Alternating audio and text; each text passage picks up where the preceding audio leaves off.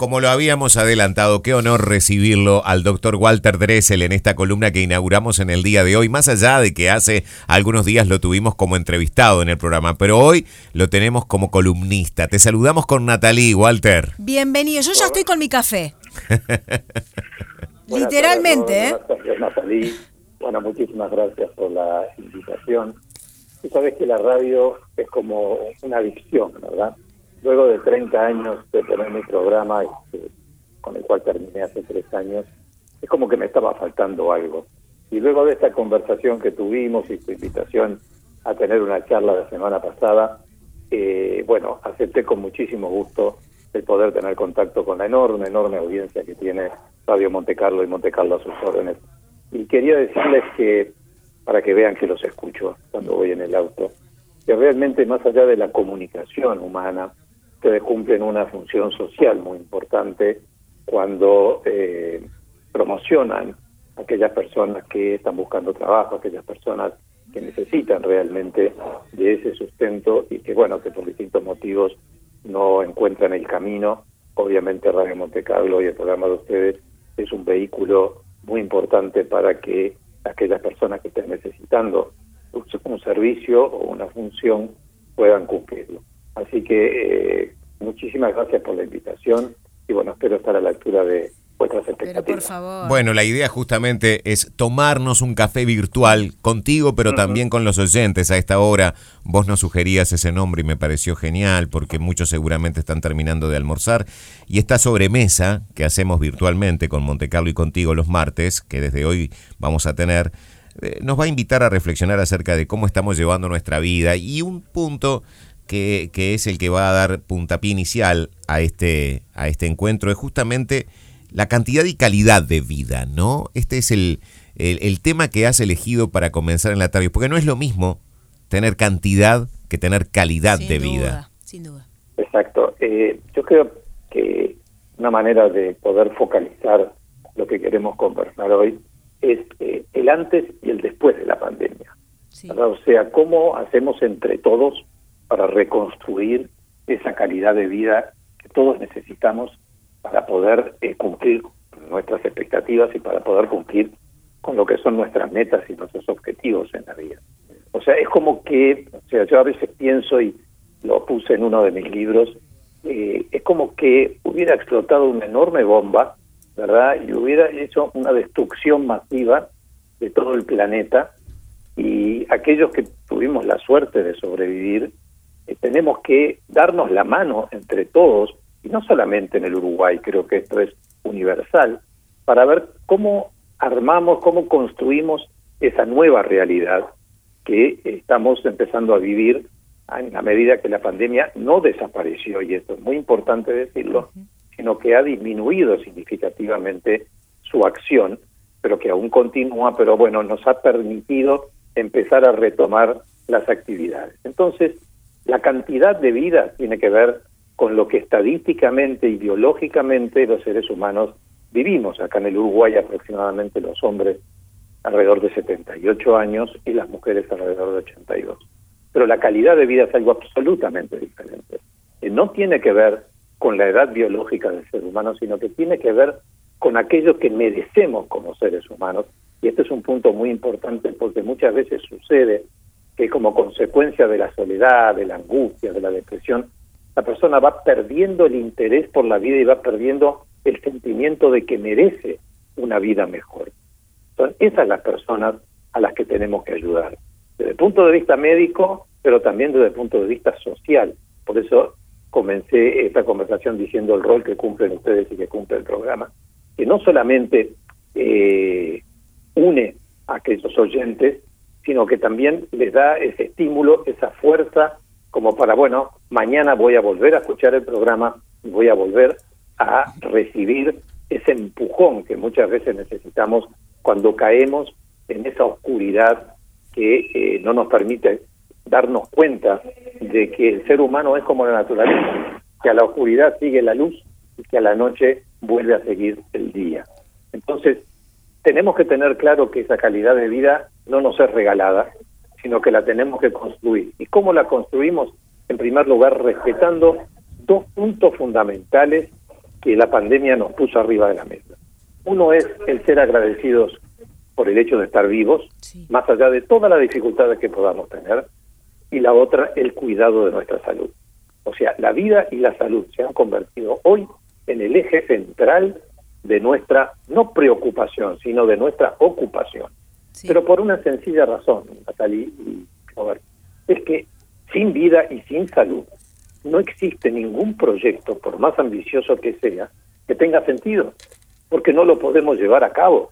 Desde una cama de un hospital o de un sanatorio, nosotros la única expectativa que podemos tener es el tratar de curarnos lo antes posible. Entonces, para cualquier emprendimiento de cualquier naturaleza, nosotros necesitamos tener un razonable estado de salud que sea la base fundamental con la cual podamos proyectarnos hacia el futuro.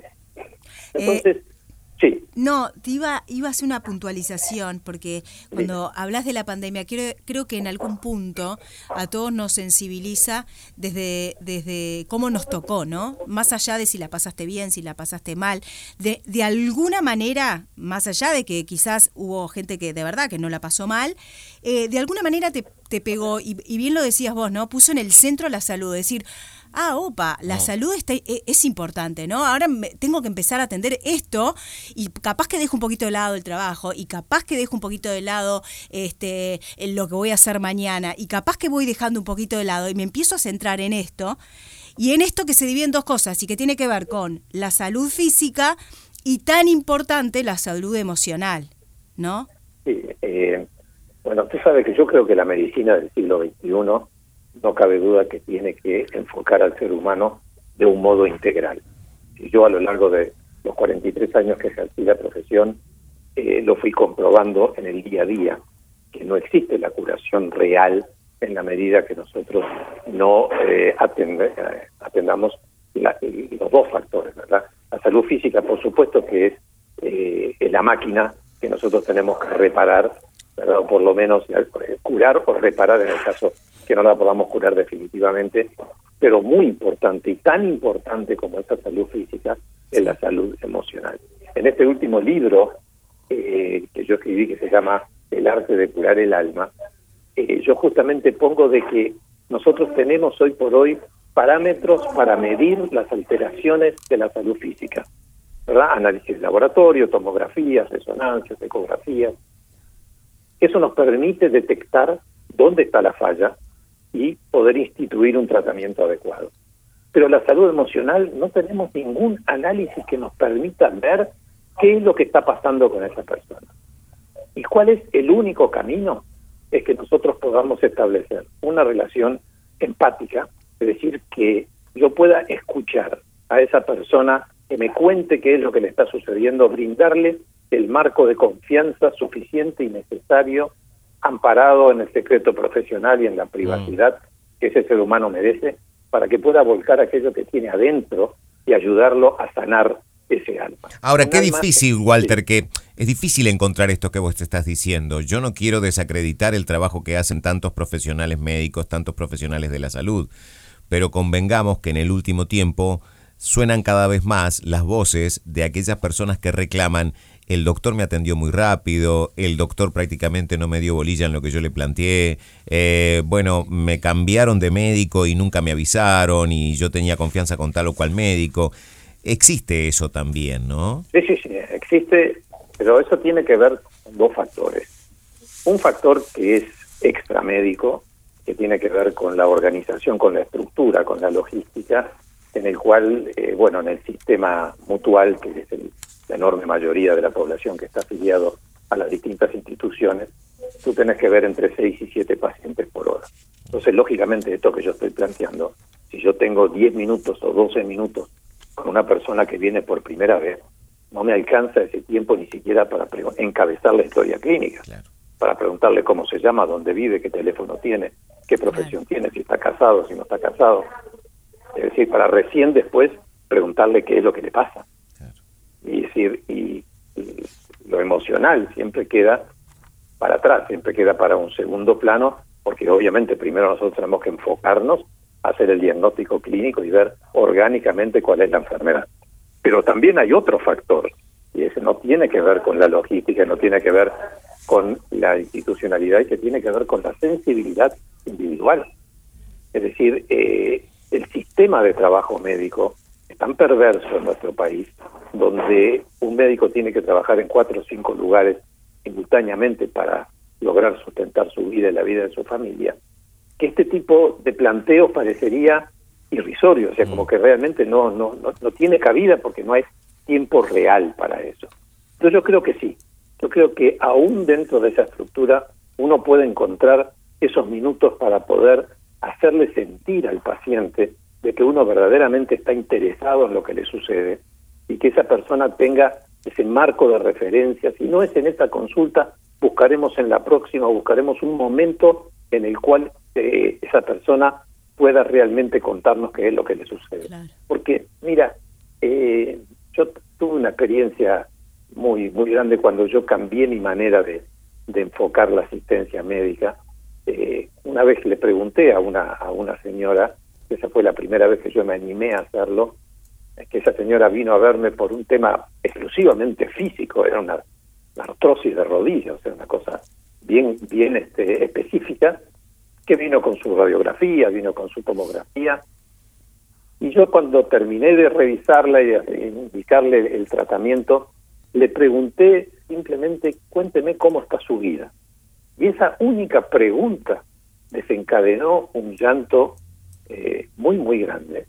Y recién cuando pude contener ese llanto y empezamos a conversar, nos dimos cuenta los dos que más allá de ese dolor y esa molestia al caminar que tenía esa señora, lo más importante era empezar por curar lo emocional.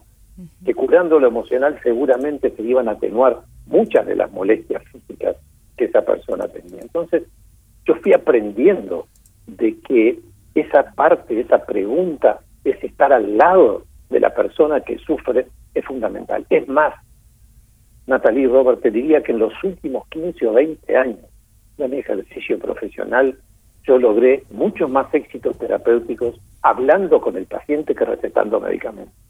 Y eso para mí fue un despertar algo absolutamente sorpresivo, pero me daba cuenta que en la medida que la persona podía contar lo que le dolía, aquello que lo hacía llorar, aquello que le hacía poner triste, la persona mejoraba porque sentía que eh, yo le estaba conteniendo y no compadeciendo, sino conteniendo.